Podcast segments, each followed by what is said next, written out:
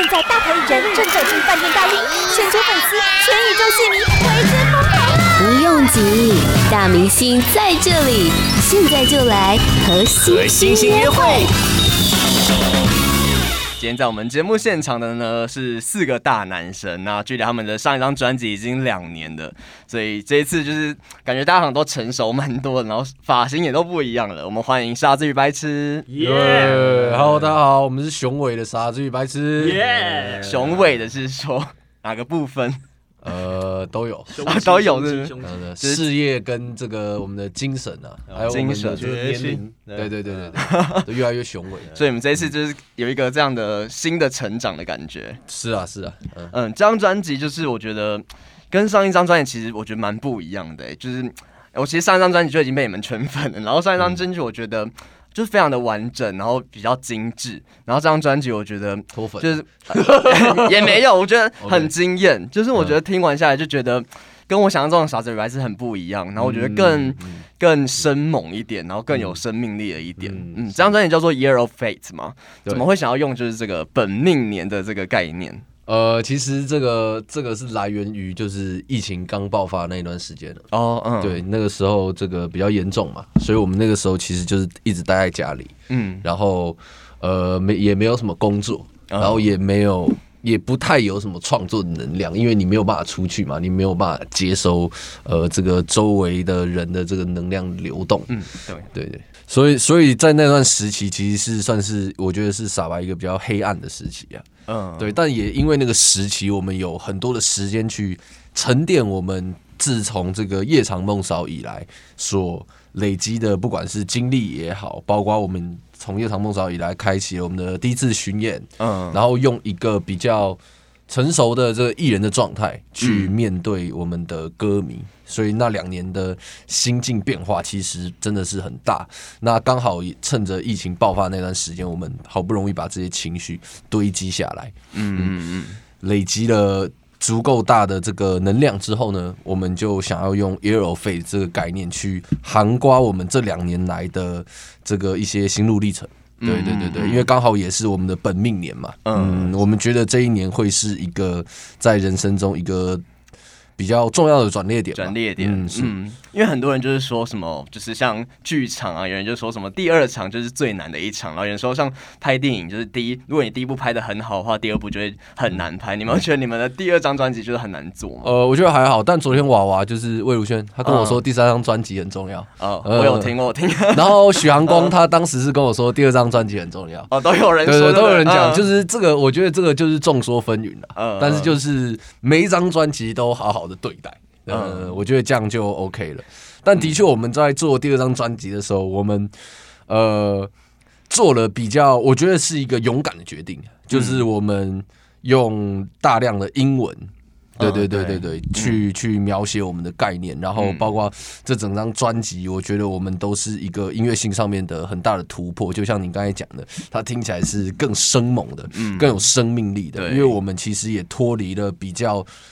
颓靡的那个时期吧，虽然二零一九是发行《夜长梦少》，那个时候我们也已经二十一、二十二岁了，但其实里面有很多歌是我们。十七八岁就创作的，所以我觉得会有一个这么大的转变是还蛮正常的事情。嗯，对，嗯，我觉得整张专辑的概念什么，就刚刚有说到，其实你们沉淀过之后，其实整张专辑的呃，不管是概念也好，或是呃歌词的意境也好，其实跟上一张的整个态度都不太一样了。像呃这张专辑的第一首歌开场就是叫《爱的万物论》嘛，有点三拍节奏，感觉有点，嗯、我觉得自己觉得有点像音乐剧的开场。嗯，没错。你们这首歌是怎么呃怎么会想要放在第一首，然后怎么去发想的？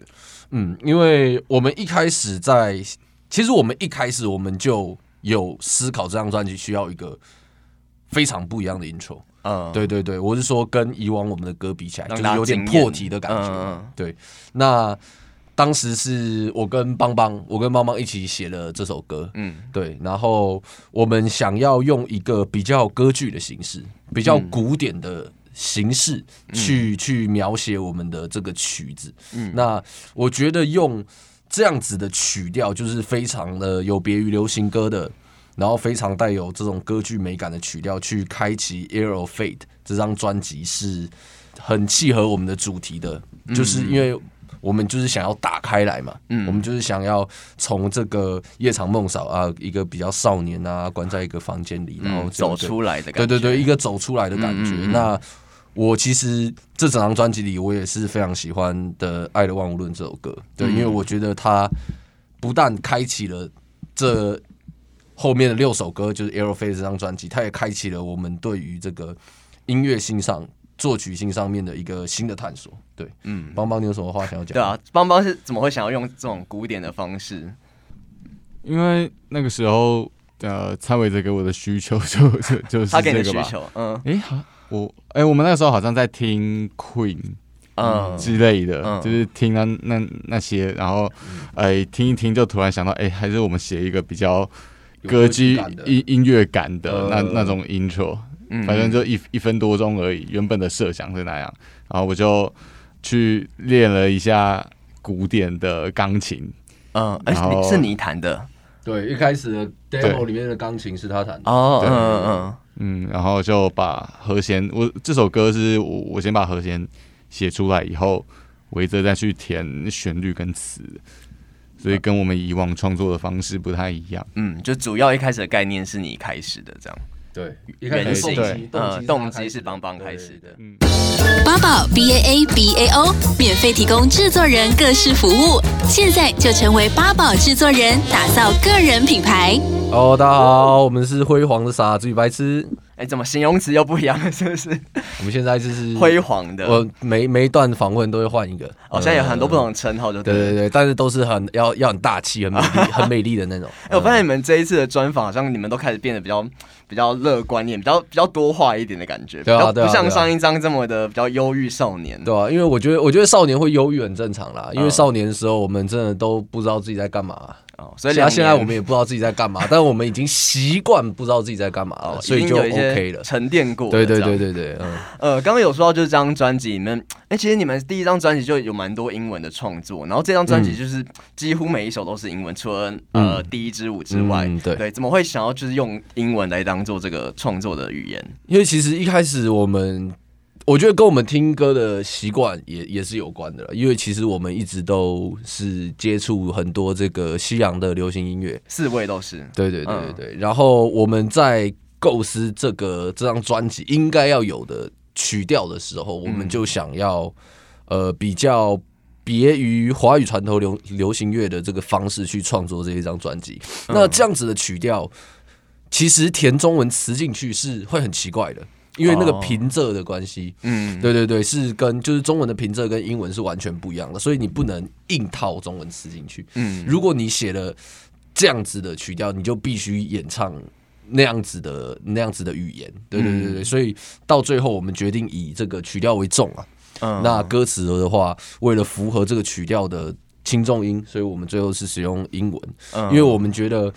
音乐会会就是音乐会之所以有魅力，一定是因为就是它它是也可以传达意思的，就是它可以在语言的更前面一点。嗯，对。其实我觉得这样对台湾听众来说，其实也是多了一层有点朦胧的感觉，因为大家还要再去解释，然后去就是重新去思考它的英文的意思，然后它的意涵是怎么样。是啊，是啊，就是多了一层的感觉。但是我们都有一个共同的经历嘛，就是我们听到一首。例如说欧美的流行歌，嗯、我们我们不需要知道它的歌词在讲什么，嗯、我们还是会被它的旋律本身所打动。嗯、我觉得这是音乐的力量啊！所以你也不觉得说，就是你的粉丝一定要去了解每一首歌在讲什么？哦，我不觉得啊！嗯、我觉得，我觉得我们的我们的粉丝有很多种，有有有喜欢听歌的，哎、嗯欸，有喜欢看现场演出的，嗯、有喜欢这个。看我们运动的颜值的身材的，对，就是之类的。但是我觉得只要是欣赏就是欣赏，我们不需要去区分说哦，你是什么什么，你是什么什么。我觉得这样比较小气了。嗯嗯嗯。然后这张专辑除了歌词之外，其实我觉得呃，像维泽唱腔，还有整个，我不知道为什么，我觉得这张专辑的歌是不是都蛮 key 都蛮高的。呃，对，就是都有很多就是唱腔的改变，就怎么会想要就是把它定位成这样子？呃。我觉得，我觉得乍听之下，嗯，这一张专辑的 key 比第一张专辑高，但其实第一张专辑比较高。哦，其实没有，只是你的唱法。对对对对，因为这张专辑我唱的比较摇滚，嗯，对，我的出气量比较大，经典摇滚。对对对对，然后第一张专辑我就是比较民谣的，就是哎轻轻的唱这样子。这是制作人的想法吗？还是这是我一开始写曲的想法？因为说实话，我觉得第一张专辑的歌在现场真的很难唱。呃，因为他他他有一些真就是你的气真的是需要很微妙控制的地方，例如说《美好前程》，《美好前程》这首歌真的在现场超难唱，要不好控制之类的。对对对，它的音高刚好卡在你如果用力的话，听起来就会。呃，你故意这样做，然后你如果不用力的话，你又上不去。就是那那首歌一开始在写的时候，没有没有写好，你知道吗？就那个 key 没有没有没有，就开始想到有一些有点困难，对那那 key 没有 set 好，嗯，对对。所以第二张专辑的时候，我就有特别注重这个部分，就是我的音区。一定要是在我舒服的地方。哎，第二张这样算舒服是不是？我觉得是舒服的。例如说像《Pinky Sunset》，嗯，呃，跟 OY，它虽然听起来两首歌听起来很高，但是其实就是我可以很明确的知道我要用真音场。嗯，对对对，就是没有这个。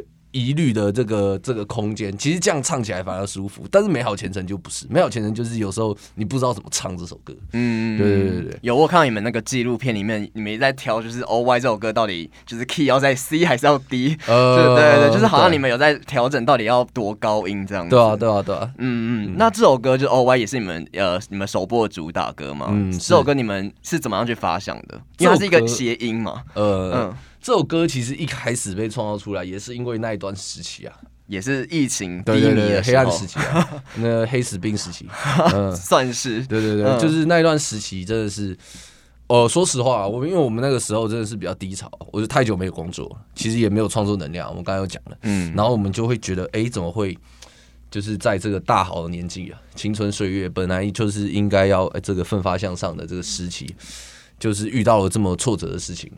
然后我们就会，你知道，有时候会怨天尤人嘛，怨天尤人是很正常的事。我们就开始怨天尤人。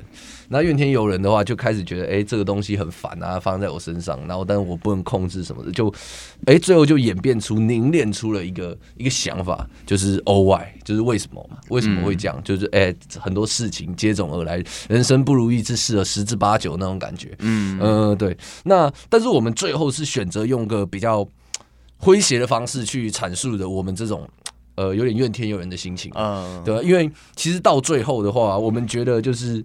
一直一直，如果这样一直沉溺，一直单溺在自己的这种心情小剧场里面，就感觉又好像回到夜长梦少那个时期。但是我想要我们傻白的，不管是在音乐上或者是心境上，是有一个突破的。嗯，想要跳脱出来。对对对对，所以这个就是 O I 的这个来由啊。嗯，因为虽虽然说歌词好像有一点，就是也是在质问这个世界，质问这个社会的感觉，但其实我觉得整个曲风还有其实 M V 也很可爱。对对对，整个给大家的感觉是很可爱的。它是一个诙谐。谐的啦，诙谐的感觉，嗯、我觉得相较于就是一直就是你知道很很很生气的时候，偶尔我们是用一个哎诙谐的方式，包括我们的编曲也是。嗯，光良哥谈谈这首歌的编曲。哎，我觉得这首歌的点就是像是呃，我们之中其实有很多呃乐团的成员是有加入这个和声，包括在一旁乱叫。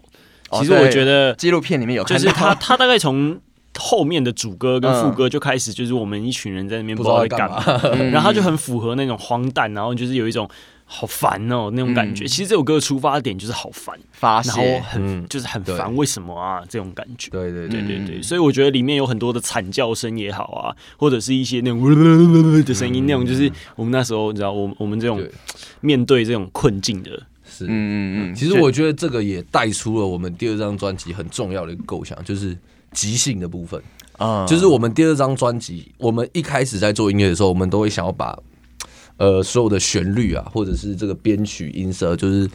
让它完全在我们的掌控之中，然后要设计的非常的这个精致的感觉，对，比较精致。但是我觉得我们有个很重要的转变，就是我们开始愿意去相信我们在练团室里面一些即兴的碰撞，嗯，或者是一些想法突然哎 match 的那一个 moment。嗯，那即便那个样子的东西很粗糙，但有时候它可以发展成一个新的音乐上的动机。我觉得这个也是呃第二张专辑很很的区别于第一张专辑很很很重要的一个一个。部分，嗯，所以才会说觉得很有生命力的感觉，因为一切都是很很现场、很即兴，而且很随机的。对，八宝 B A A B A O 网络广播随心播放，跟随你的步调，推荐专属 Podcast 节目，开始享受声音新世界。